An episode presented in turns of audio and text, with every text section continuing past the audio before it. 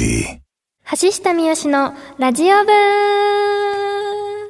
イエーイ。今回もですねいいですね。カメラがなんとなんと入ってます。すごいですね。すごいですよ。なんだ何台入ってるこれ何台入ってんの？12345台ぐらい入ってますよ。ちょっと見える限りやってみる？みやっほー。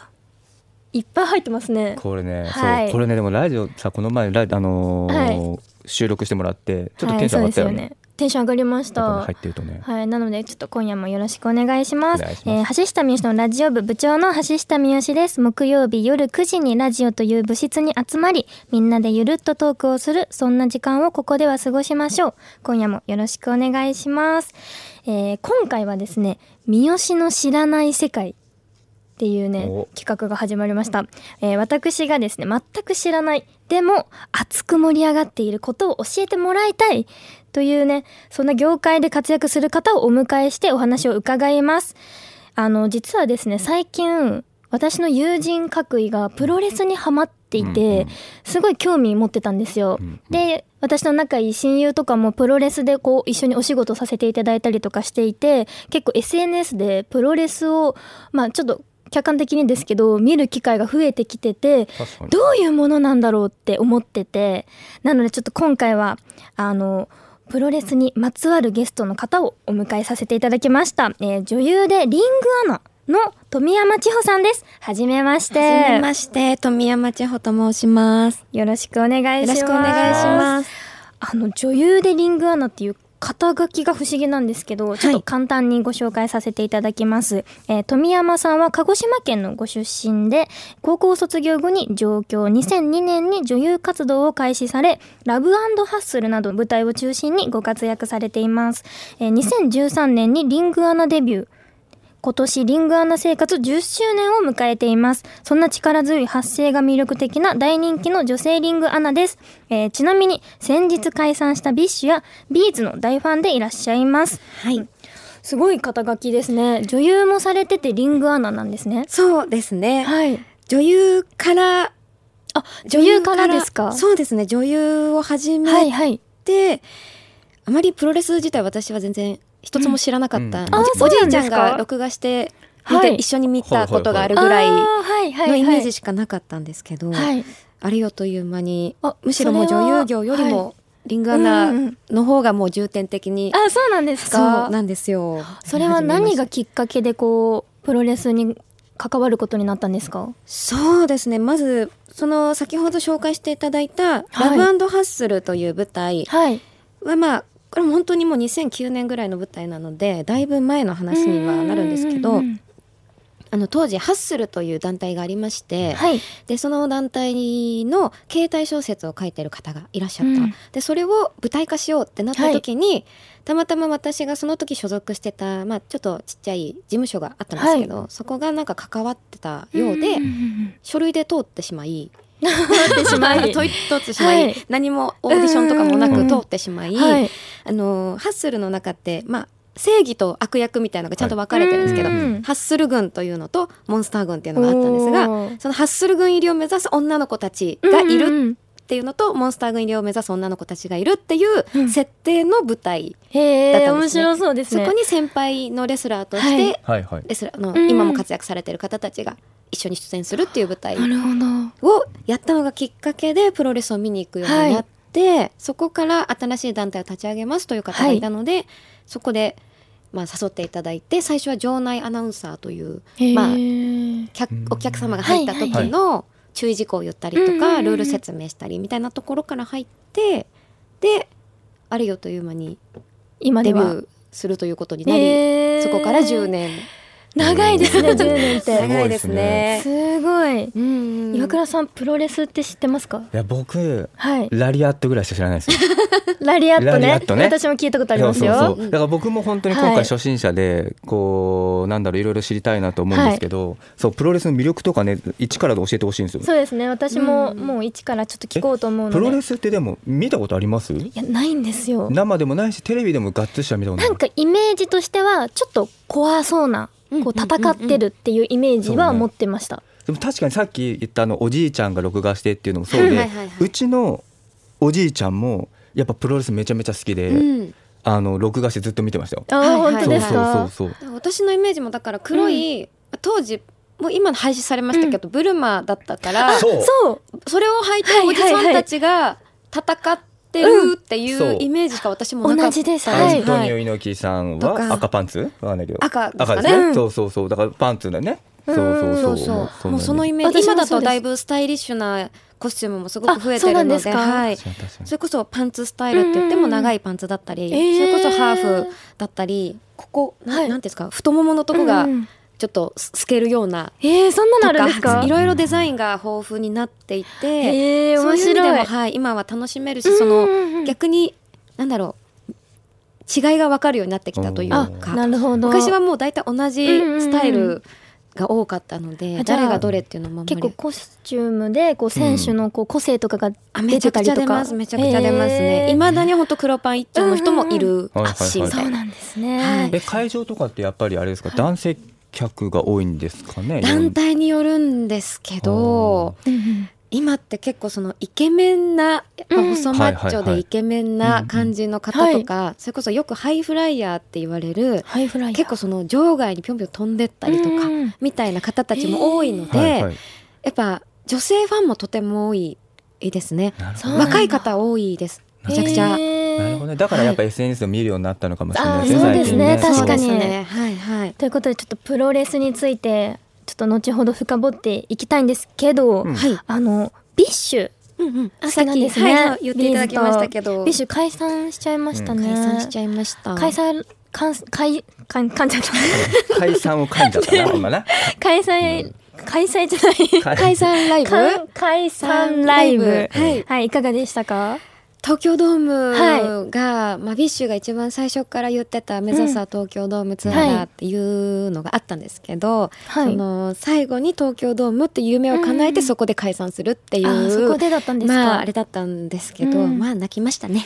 泣きますよね、えー泣きました。好きなアーティストがね解散は。そうですね。私でもファンになってからは結構短かったので、うん。2019年ぐらいからですかね友あ。達に紹介されでてそうですねまあ、えー。でライブ行くようになったのもここ 2, 2年ぐらい、はい。コロナとかもあってあね行けなかったのでですね。だったので、まああっという間に解散になっちゃったなという感じでしたけどやっぱなんかみんなが応援してきた集大成を見てみんなで感動して終わったっていうすごい素晴らしいライブでした本当に。やりきったというか、うん。そこで。 BiSH はやりきったけど、この後はまだまだそれぞれは続くからねっていう、うん。まあ本当に終わりがハッハッピーというか、うんうんうん。まあ泣いてましたけど、うん。メンバーたちも泣いてましたけど、うん。でも将来が見えるというかまだまだ未来があるなっていう、いい解散ライブだったなっていう感じでした。いいです。はい、推しとかもいるんですか？推しは、まあ、箱なんですけど、うん特にいつも見てるのは、はい。千と千尋チッチさん。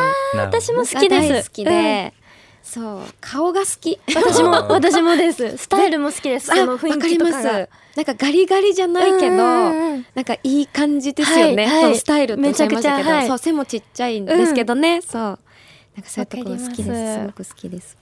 はいということであの富山さんの経歴を追っていきたいと思います、はい。演技の世界は昔からの夢だったんですか、なんかよく言われていた鍵っ子ってわかります？鍵っ子。そう。はい。あのーお母さんたちが帰ってくるのがうん。うんうんうん遅くて自分が先に小学校とか帰ったら先がはい。先にうんうん。帰ってる？うんうんうん。まあ、いわゆる鍵っ子って言われてたんですけど、私も実際それで、うん。えー、と小学校3年ぐらいですかね、うんうんうんあの両親帰ってくるのが遅いのでお隣がビデオ屋さんだったから、はいそこでい。ろいろ借りてこう見ながら待ってた時に、カンフーの映画にハマっちゃって。あカンフーですか？そう子供たちがすごい強い、はい映画があるんですよ。りますね。はい。でそれがすごく好きで、うん。当時女の子じゃなくて男の子になりたかった願望がすごくあったから、憧れちゃって、はい。うんうんでその当時から足立由美さんとかが出てきてで私、はいはい。足立由美さんと同い年なんですね。なのでやっぱうん同年代だから、うんそこも憧れに入ってきて、うん。でそれこそカンフー好きだから少林寺拳法習ったりとか、えーそうなんですか？すごい。そういうのもあり、はい。で途中で絵を描くのも好きになったから、美術部とかにも入ってたんですけおどー。卒業してどうしようってなった時に、まあ、美術系に行くか、うん。演劇系に行くか、迷った末最終的にミュージカルの専門に行ったのがお芝居の始まりですね、えーなるほど、はすごいですい、ね、うん。少林寺拳法やってたんですやっねてました。結構やりたいことはもうやるタイプなんですか？そんなことも多分ないんですけど本当ですか？なんかその時は突き進んでやっちゃいましたね、あーそう。すごい。はい。でその女優になられてからの思い出の作品とかこうありますか？あります。なんかやっぱはい。8月とかにも入ってくるんであれですけど、やっぱ戦争ものとかってこう実体験したことはないけど、はい。作られた世界の中うん。でうんうん疑似体験をやっぱりする瞬間があったから、うん。あのまあ30代超えてからやったんですけど16歳の役をやりまして、へーはいはいはい。それこそその家族仲間とか友達とかのはい。別れ、うん。回転っていうあの魚人間魚雷の話だったんですけど、うん。自分の恋人がそれに乗っていっちゃうっていうお別れのシーンをやったりとかでやっぱこう、ん体験したことないけど、うん。やっぱりそうその瞬間をこう体感できたっていうそう正解かどうかわからないけど、でもお芝居しててこう一番歴史に触れられたうん。瞬間だったというか、っていうので一番心に残ってますかね。あそう鹿児島だから、はい。にね神風とか特攻隊あるんですけど、はいはいはいはいそれ以外に魚雷があるの知らなかったんですよね、うん。その時まで。うん。なのでいい勉強になったなっていう感じですかね。勉強も含めてですね、うん。はいはい。なるほど。役柄も16歳だし、そうですね。16歳16歳か。その別れのシーンすごいあれですね。そうですね。感情が。うん。確かに。ね。そう。だから純粋じゃないですかとてもきっと、あそういうのを表現しなきゃいけないのもあるんですけど、純粋な気持ちに戻れたところもあって、やっぱいろいろこう見直したこともあったし自分のことを、うんうんうん。はい。なんかいろんないい経験ができた役でしたね。おーいいですうん、ちなみに逆にこう、うん。今やってみたい役とか舞台だったりはありますか？そうですね、うん。なんか今2.5次元とかすごく流行っていてあーやっぱ衣装もすごい、うんうんうん特にさっきの回転は本当にもんぺに、うん。シャツにノーメイクのお下げみたいなうん感じだったかはい。はいはいら逆にそういう着飾ったもの、本当メイクとかもいろいろ作られたものの中でやってみたいなっていうのがあります、わあ見たいですね、はい、ファンタジー系というか、はい。確かはい。え見に行きたいです、うん。えー、頑張ります。出れるように。いいですね。はい。めちゃくちゃいい。見たいですね。見たいです。はい。でそんな中えん。2013年にリングアナデビューされたわけですね、はい。はい。どうしてですか？2013年に。なんか一応そのさっきはい。も言いましたけど、場内アナウンサーとして入ったのは2012年だったんですが、うん。それが11月ぐらいで、うんうんうん。2013年4月にデビューしたんですけれども、リングアナいたんですよ。ちゃんと。はい。その団体にいらっしゃって、はい。で地方の大会に行かないうん。子だったので、うん。地方大会にじゃあ連れて行こうってなって、うん。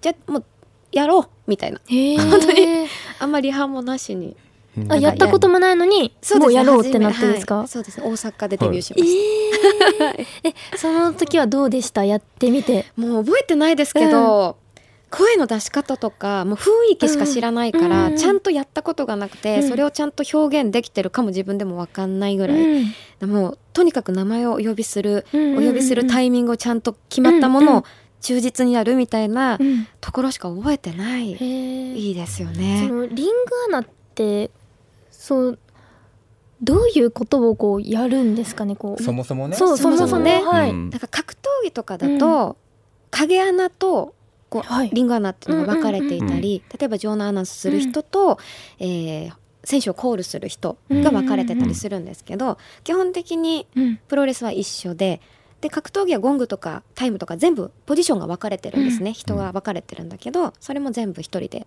へえコーンっていうのもややりますられるんですね。はい。あーそれもタイですか？ムも測って時間経過も言うし、うん。もちろんその選手をお呼びしてコールするのもやるしルール説明も全部基本自分でルール説明されるんですか。やります。はい。結構やることが多いんですね。多いですね。はい。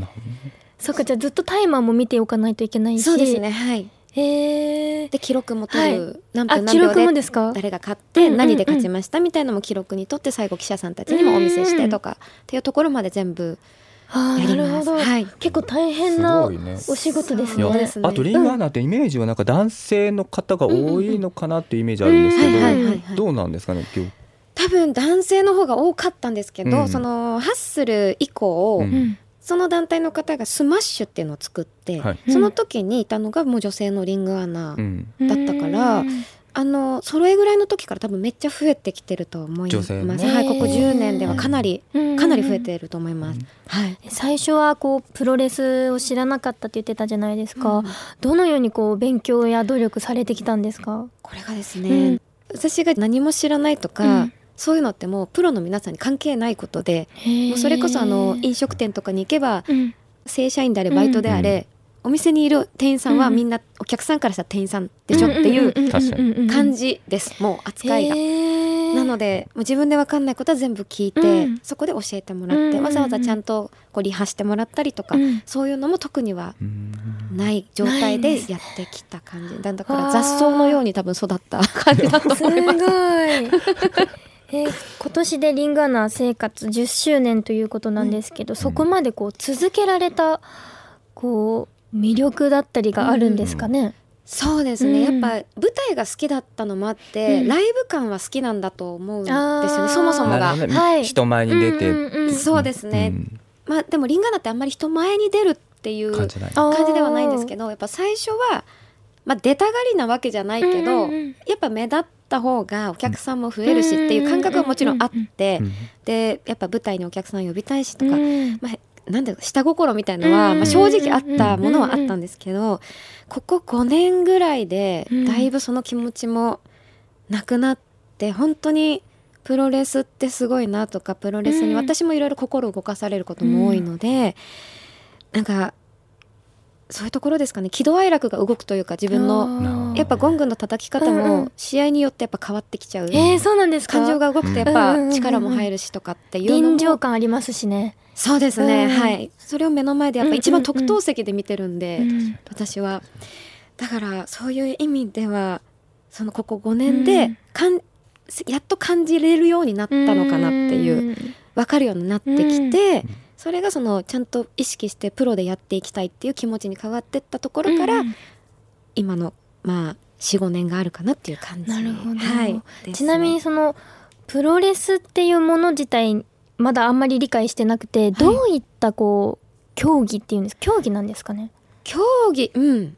競技です。けど、やっぱりそのルールがきちんとあって格闘技と同じようはいにキックはダメだよとかとうん同じでルールがちゃんとある中でやるんですけど、まあ、通常のプロレスルールと例えばそういうデスマッチとかね、はい。あのまあうん血が流れますよみたいなうんやつのルールとかとはまたちょっと違うものがあったり、まあルールの中でリングの中で、はい。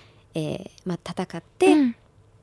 勝敗を決めてっうん。ていうまあ競技と一緒ですよね。普通の。なるほうんど、うんいろんなこう技があって技を仕掛け合ったりとかってことですか、そうですね、うん。でもなんかよく受ける美学みたいな言い方をうん。よく聞くんですよ、うん。だから受けてそれでも立ち上がって、うん。勝ちをに執念を燃やしていくみたいなうん姿を見せてくれるっていうところ。なるほど、うん。なんかちょっと写真をこう見させていただいたんですけど、はい。試合を見ている場所、うんうん。富山さんがはい。めっちゃ近くないですか？あのリングとの距離っていうか。三好さんがいらっしゃるとこからもうリング。えめっちゃ近くないですか？めっちゃ近いです、それってなんか危なくないんですか？危ない時もありますか？えー。はい。まあ、でもリングアナ席がもうちょっと後ろにあって、うんうんうん最前列のお客様が一番やっぱ近い時とかもあるんですけど、うん。やっぱ場外乱闘とかになった時はうん本当に危ないへから、ーセコンドが、席を離れてくれっていうのと私もアナウンスで離れてくださいっていうのも入れて、みたいな時もすごい多いから、はい。こう今までで一番こうすごかった試合とかもやっぱ記憶に残ってるものって結構あるんですか？それがですね、はい。あのもともとがプロレスファンから入ってないのもありまして、うん。そのあれがすごかったっていうのが、うん。やっぱちょっとずつ、うん。更新はどんどんやっぱされてっちゃうので、これが一番っていうのもやっぱその時に見たものがやっぱ一番になっちゃいがちなんですよね。ね一番その場で気持ちが動くので、うん。まあだけどやっぱ近々で言うと、うん。去年あの9月に、はい。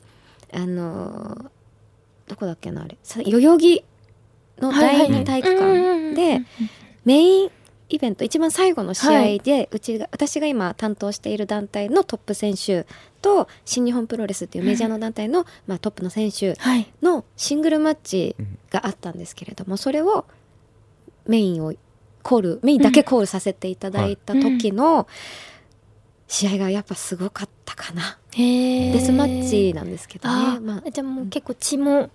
うん。うん。うんいっぱいでそう、ーそこまうん。でじゃないかもしれないんですけど、でもそういう試合を初めて見たお客さんからしてみたら、うん。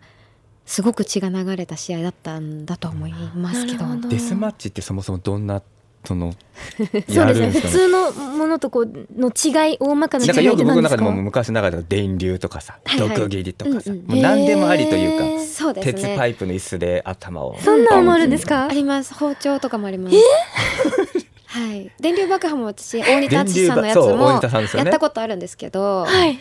爆破ももちろんだし有刺鉄線とか、あれだよリングのあのねロープのところがどうですか、ゆあいえ、えっと、有刺鉄線自体を例えば持ってたりとか、はバットに巻きつけてあったりとか板に貼り付けてあったりとかを使って 相手を倒す。なんて言ったらいいんですかね、デスマッチですね。あと蛍光灯？はい。とか？蛍光灯がレオンかこのロープにこうはいはいはい縦で貼り付けてあって。か体ぶつかったらバリーみたいな。刺さります割れますよね。はい。あだからかなんかちょっとこれが始まる収録が始まる前にプロレスのこと聞いてたら破片が飛んでくるって言ってたのあそうってですそうです。いうことですか？そうですね。えー、ごめんなさい想像してたのと全然違いった。やすごい。デスマッチはそうすごいね。デスマッチはあそう、うん。デスマッチはっていうことですね。そうです。えー、はい。普通の通常のプロレスはうんうんうん。そんなことはないんですけど、うん。うん。なるほど。私、まあ、プロレスじゃないんですけど総合格闘技を一度見に行ったことがあって、はいはいはい。こう実際にその時も結構血が出てたんですよ、うんうんうん。それを見てたんですけどもっとすごいってことですよね。全然全然違あれはでもうって怪我させようとして血が流れてるわけじゃないじゃないですか、はいはいはい。デスマッチも怪我をさせようってわけではないんですけど、うん。やっぱり例えば格闘技だとよく見かけるのがこうまぶたとかがやっぱパクリ切れちゃっての血とかね、うんうんうん。だけどやっぱ意図的にギブアップもやっぱ勝ちになるので、はい。ギブアップ取ったら勝ちになるので、やっぱりその包丁とか、ハサミとか、うん。えー有刺鉄線とかはい。でこの辺グリグリうん。じゃあギブアップ取ろうとしたりとかね。例えばですけどやっぱそうなるとやっぱ血が必然的に出ますよね。はい。あすごいですね。一度見に行ってみたいかも。すごいね。ぜひ。さあデスマッチでもさ初心者からするとデスマッチは結構応用というかなかなかあれなのかな？敷居は高いかもしれないですね。初心者が例えば団体ってさっきおっしゃってましたけど、うん。なんはか初心者でも行きやすいこれあとあそうですね。かだったらね見やすい団体とかあるんですか？おすすめの。もちろんそれは私が今担当してる中で、うんうん。まあの一番を言いますね。はい。さすがにちょっと、はい。あのね他の団体お願いします。の金を。はい。でその中だとなんかどれがもちろんデスマッチもおすすめだし、うん。女子プロレスもやってるので女子のリングもとってもおすすめ。